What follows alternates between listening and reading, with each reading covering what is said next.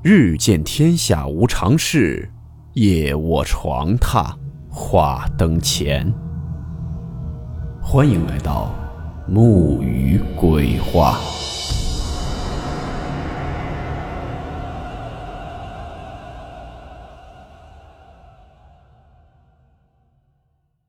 大家好，我是木鱼。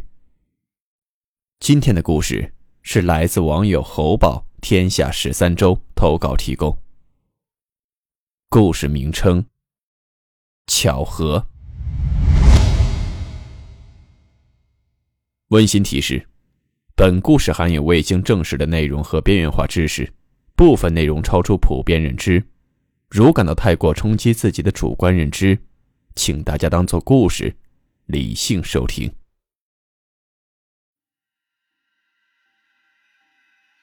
今天呢，给大家讲的是两个故事。看完这些事情后，可以真的说是无巧不成书。如果我们真想解释这些事情的话，也许只能用巧合来说明了。下面我以第一人称给大家讲述。我姥姥他们村的名字叫龙关头，在他们村的最北面有一个很破旧、很小的龙王庙。关于这龙王庙，有很多传说。例如发洪水，即使水再大，也只到龙王庙前就不会涨。所以村子几千年来都是平平安安的。在很早以前，还说我们村和另外一个村跟龙王有什么关系。我们这两个村的人有一种使命感，会保护龙关头的人。所以龙关头的女孩只会嫁到我们村和另外一个村。龙王庙的龙王像。左右各有两个泥孩子，据说是黑白小子。每到特定日子，就会把白小子放我们村供几天，黑小子放另外一个村供几天。关于龙王庙以前种种的传说奇事，就不在这里说了。我只想说我爸爸小时候经历的和我小时候所见拆除龙王庙的事情。在以前，村与村之间经常打群架。而龙关头村是最弱的，所以都是我们村和另一个村保护龙关头。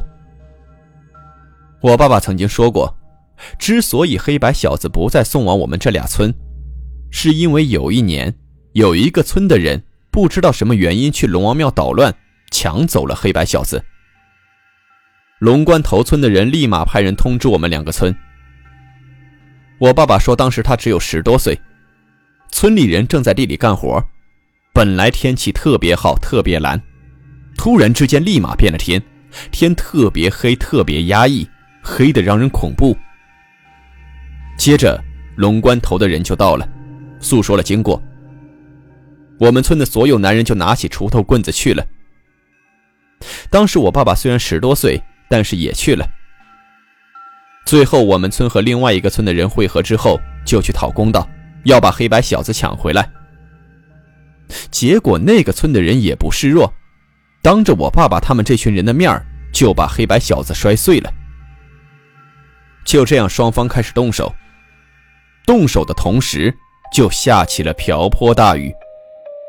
当时的雨下的特别大，最后以死了三个人的代价，这场架才算平息。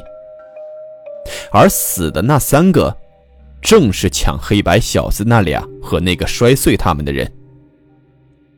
虽然架打完了，但是雨还是一直在下。就这样，大雨一直下了三天。最后在第三天晚上，我们地区西面的一个水库发水了。这大水哪个村都没有淹到，唯独抢黑白小子那个村被水冲了。据说那时候屋子都塌了，死了好多人。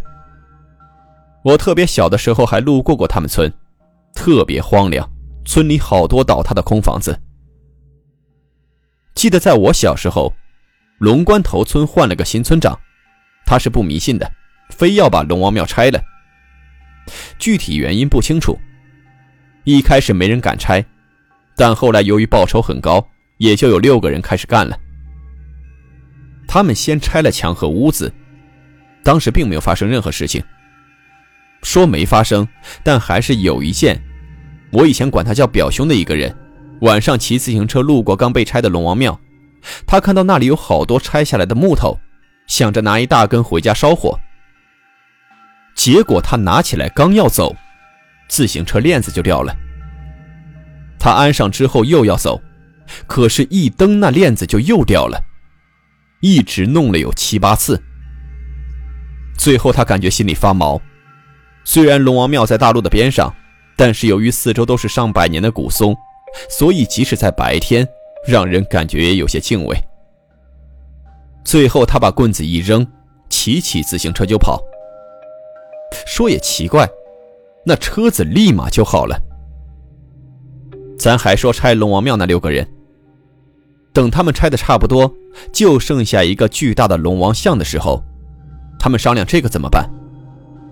有一个人就说：“这龙王庙祖祖辈辈都很灵，还是把这个像留着吧，说不定哪天还要重新修建龙王庙，咱再把这像放进去，再请他回来。”其他五个人可能因为最近拆也没发生什么事情，胆子就大了，说：“这么大放哪儿啊？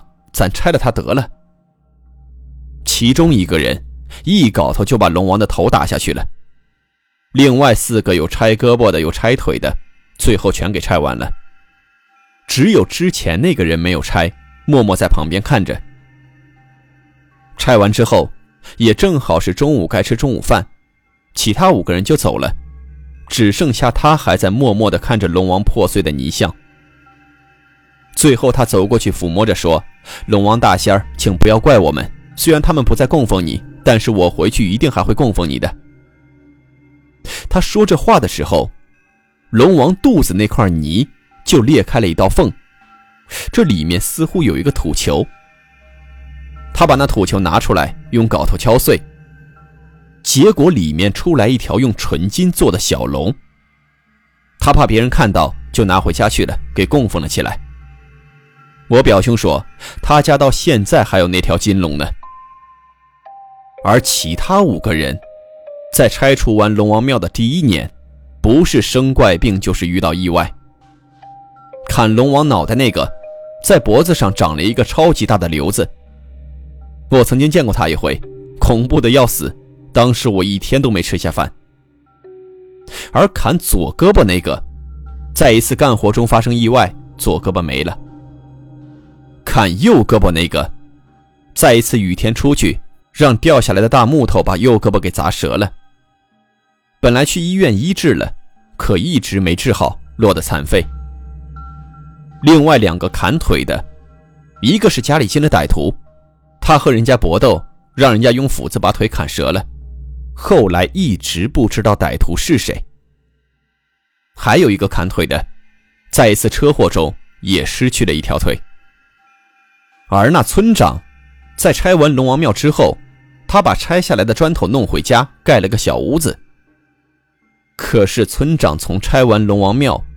没多久，每天都会梦到龙王索命，最后不到一年就病死了。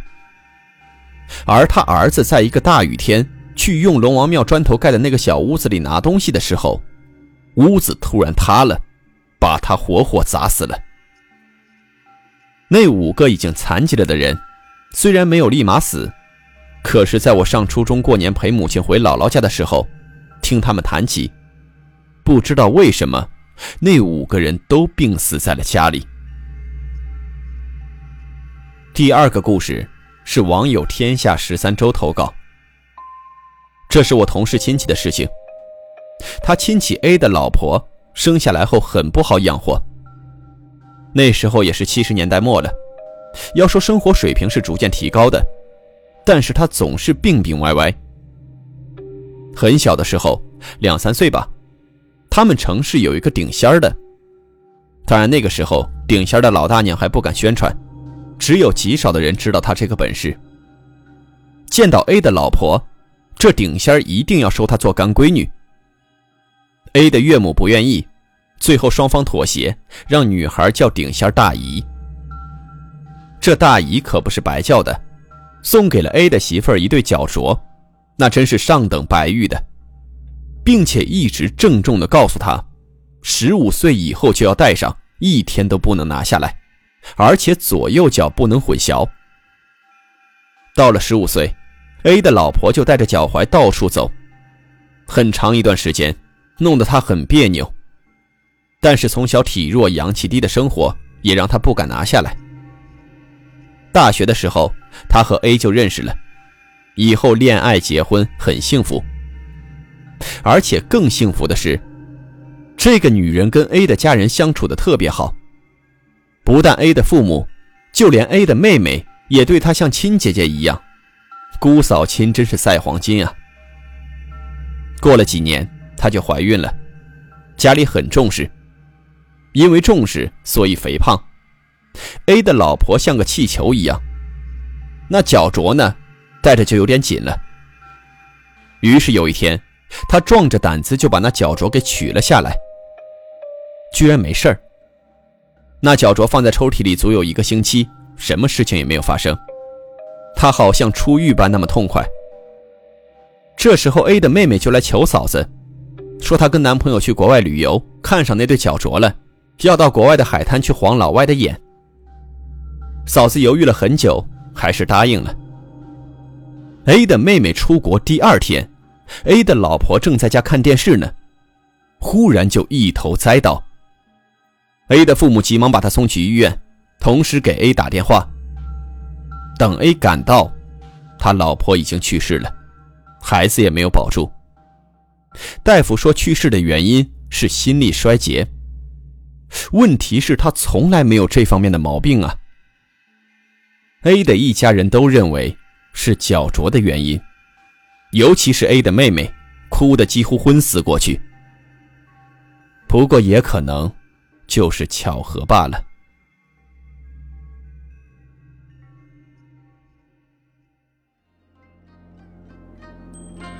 好了，我们今天的故事到此结束，祝您好梦，我们明晚见。